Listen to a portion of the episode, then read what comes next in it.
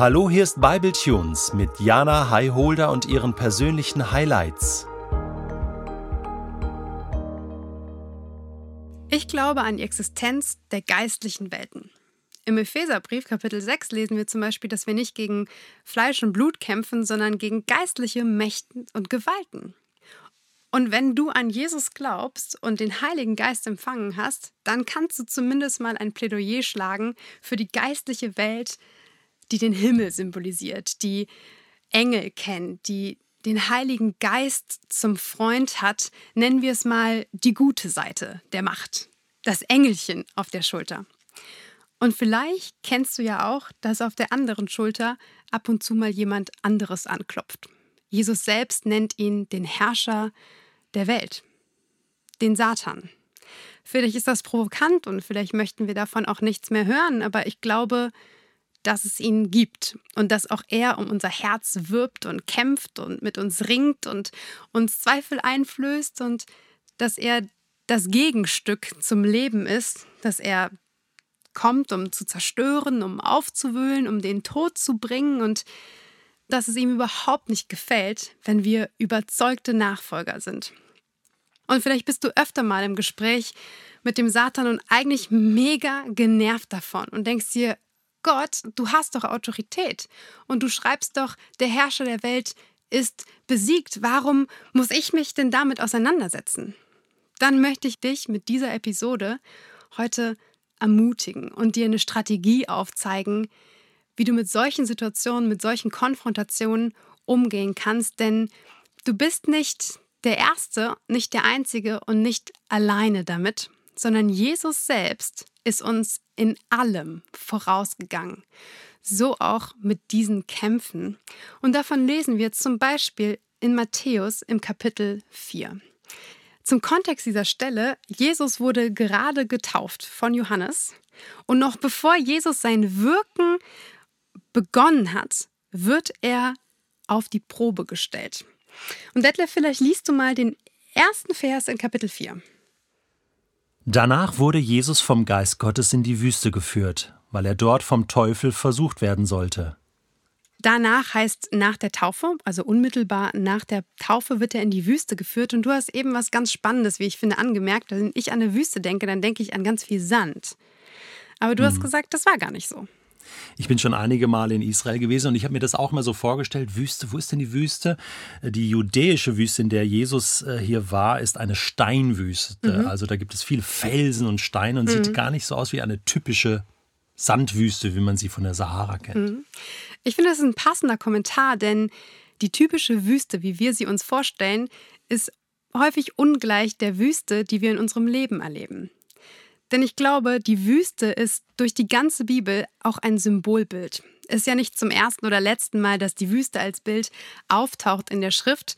Nein, auch im Alten Testament begegnet sie uns häufig und ich glaube, die Wüste ist ein Symbolbild für Zeiten in unserem Leben, in denen wir uns alleingelassen, orientierungslos, vielleicht verzweifelt fühlen, indem wir nach, auf Antwort warten, zu Gott flehen und das Gefühl haben, es ist ein Monolog und ich erreiche, ich habe keinen Draht in diesen Himmel, ich erreiche ihn nicht. Und vielleicht bist du gerade in so einer Zeit, vielleicht kennst du solche Zeiten. Es sind Wüstenzeiten. Detlef, kennst du das selbst? Ich kenne solche Wüstenzeiten, ja, und habe schon einige erlebt. Und das sind gerade die Zeiten, in denen man sich bewusst wird, wie abhängig man von Gott ist. Das ist mhm. wie Israel, die ja auch 40 Jahre in der Wüste, mhm. Wüste gewesen sind und dort gelernt haben, in der Abhängigkeit von Gott zu leben. Mhm. Spannenderweise finde ich auch, sind diese Wüstenzeiten, in denen wir eigentlich meinen, überhaupt keine Kräfte mehr zu haben, mhm. jene Zeiten, in denen Gott unser Charakter schleift und uns, mhm. an unserem Herzen arbeitet und so genauso bei Jesus. Bei mir steht dort, dass er vom Teufel auf die Probe gestellt werden sollte. Jetzt kannst du gerne mal weiterlesen. Mhm. Nachdem er 40 Tage und Nächte gefastet hatte, war er sehr hungrig. Da trat der Versucher an ihn heran und sagte, Wenn du Gottes Sohn bist, dann befiehl, dass diese Steine hier zu Brot werden. Aber Jesus gab ihm zur Antwort, Es heißt in der Schrift, der Mensch lebt nicht nur von Brot, sondern von jedem Wort, das aus Gottes Mund kommt. Yes, an dieser Stelle machen wir einen kurzen Break. Ich glaube, dass sich diese Versuchung in drei Abschnitte einteilen lässt und in drei Reaktionen auch. Und das hier war jetzt gerade die erste. Jesus wird versucht und der Teufel ist dabei äußerst geschickt. Er beginnt nämlich zunächst mit dem, wonach sich Jesus, der Mensch, in diesem Moment nach 40 Tagen ohne Nahrung wohl am meisten sehnt. Er spricht ein zutiefst menschliches Bedürfnis an. Und wer kennt diese Strategie des Teufels nicht? Das Ansprechen eines unserer Bedürfnisse. Und ja, Jesus wollte bald essen und am Essen ist ja auch an und für sich nichts Schlimmes oder nichts auszusetzen. Darum geht es gar nicht. In diesem Moment geht es nicht ums Essen, sondern wie so oft geht es eigentlich um die Frage nach Macht und Autorität und um die Frage nach Identität. Denn der Teufel sagt, wenn du Gottes Sohn bist. Der Teufel weiß sehr genau, wer ihm dort gegenübersteht. Und er fordert Jesus heraus, eigentlich so seine Macht, die er doch besitzen könnte, zu beweisen. Und wie Jesus hier reagiert, finde ich bezeichnend, denn Jesus weiß um seine Identität und er greift auf das zurück, was er gelernt hat.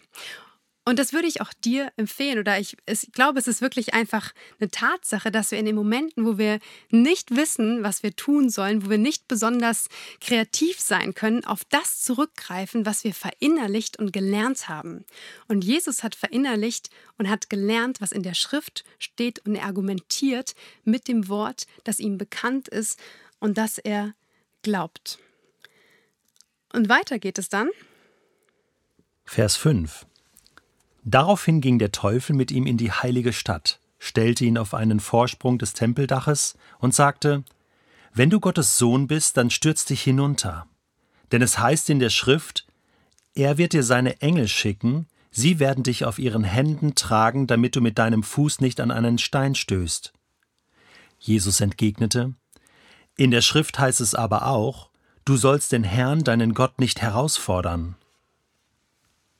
Total spannend. Der Teufel kämpft mit Jesus sehr bekannten Waffen. Und zwar mit der Schrift selbst. Und hier bestätigt, was ich eben so vermutet habe. Der Teufel weiß sehr genau, wer ihm gegenüber ist. Und der Teufel kennt auch Gott, kennt auch sein Wort und argumentiert mit eben diesem. Als Jesus sich nicht auf die erste Herausforderung einlässt, stellt der Teufel den Charakter Gottes in Frage und argumentiert mit der Schrift. Und auch das kenne ich persönlich gut den Zweifel daran, ob Gott wirklich gut ist und es wirklich gut meint. Fragen wie Gott, bist du wirklich voller Liebe? Und wenn ja, warum dann sowas hier? Und auch hier zeigt Jesus in seiner Reaktion, wie wichtig es ist, seinen Vater gut zu kennen, den Charakter und den Herzschlag seines Vaters gut zu kennen und zu wissen, wie er ist. Und die letzte Art und Weise, die der Teufel heranführt, ist dann diese. Vers 8 Schließlich ging der Teufel mit ihm auf einen sehr hohen Berg, zeigte ihm alle Reiche der Welt mit ihrer Herrlichkeit und sagte, Das alles will ich dir geben, wenn du dich vor mir niederwirfst und mich anbetest. Darauf sagte Jesus zu ihm, Weg mit dir, Satan, denn es heißt in der Schrift, den Herrn, deinen Gott, sollst du anbeten, ihm allein sollst du dienen. Im letzten zeigt sich und offenbart der Teufel direkt und offen, worum es ihm eigentlich geht. Ich habe eben schon gesagt, eigentlich geht es um Macht und Autorität und die Frage danach, wer denn regiert. Der Teufel spricht es offen aus, er will, dass Jesus sich vor ihm niederwirft. Er will Macht und Autorität. Genau das, was er nicht hat. Denn an anderer Stelle lesen wir, der Herrscher der Welt ist besiegt. Und das weiß auch der Teufel. Und was Jesus jetzt tut, das ermutigt mich. Er spricht in Klarheit und Macht weg mit dir, Satan. Er verweist ihn des Platzes. Und ehrlich gesagt ermutigt mich das, genau das Gleiche zu tun. Denn ich kenne diese gedanklichen Kämpfe, die sich wirklich anfühlen, als wären sie physisch, als wären sie, wären sie real, als würde mir das gerade wirklich im Hier und Jetzt passieren und in Autorität zu sprechen, weg mit dir, Satan kann ja erstmal anmaßend klingen, aber wir sind mit der gleichen Autorität und mit der gleichen Macht ausgestattet, weil der Heilige Geist in uns wohnt, weil Gott in uns zu Hause hat und weil ich berechtigt bin, weil ich Autorität habe und weil der Name Jesus gesprochen durch einen Nachfolger Kraft hat. Weg mit dir, Satan. Auch ich kenne diese gedanklichen Kämpfe und vielleicht kennst du das auch, dieses Ringen um den Frieden. Und ich weiß, dass der Teufel mich dann in seinen Händen hat, wenn ich ihm das Ruder übergebe. Wenn ich mich den Zweifeln und Gedanken hingebe und glaub mir, das kann ich unglaublich gut.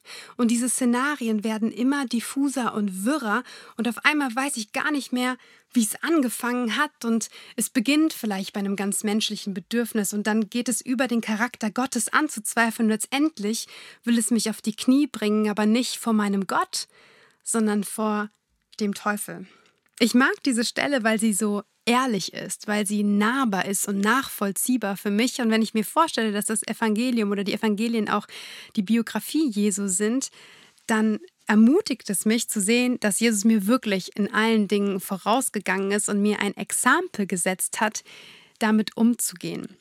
Die Strategien des Teufels sind relativ durchschaubar und die Strategien Jesu erlernbar.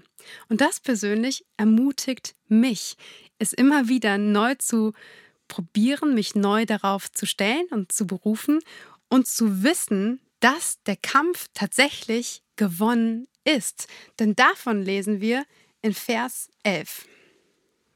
Da ließ der Teufel von ihm ab, und Engel kamen zu ihm und dienten ihm. Und ist das nicht ermutigend? Ja, wir werden auf die Probe gestellt, wir haben Spannung auszuhalten, das hier ist die Welt und wir sind mittendrin. Und zu widerstehen, sich immer wieder zurückzubesinnen und auf Gott zu berufen, das führt auch hier und heute schon zu dem Erleben von Siegen.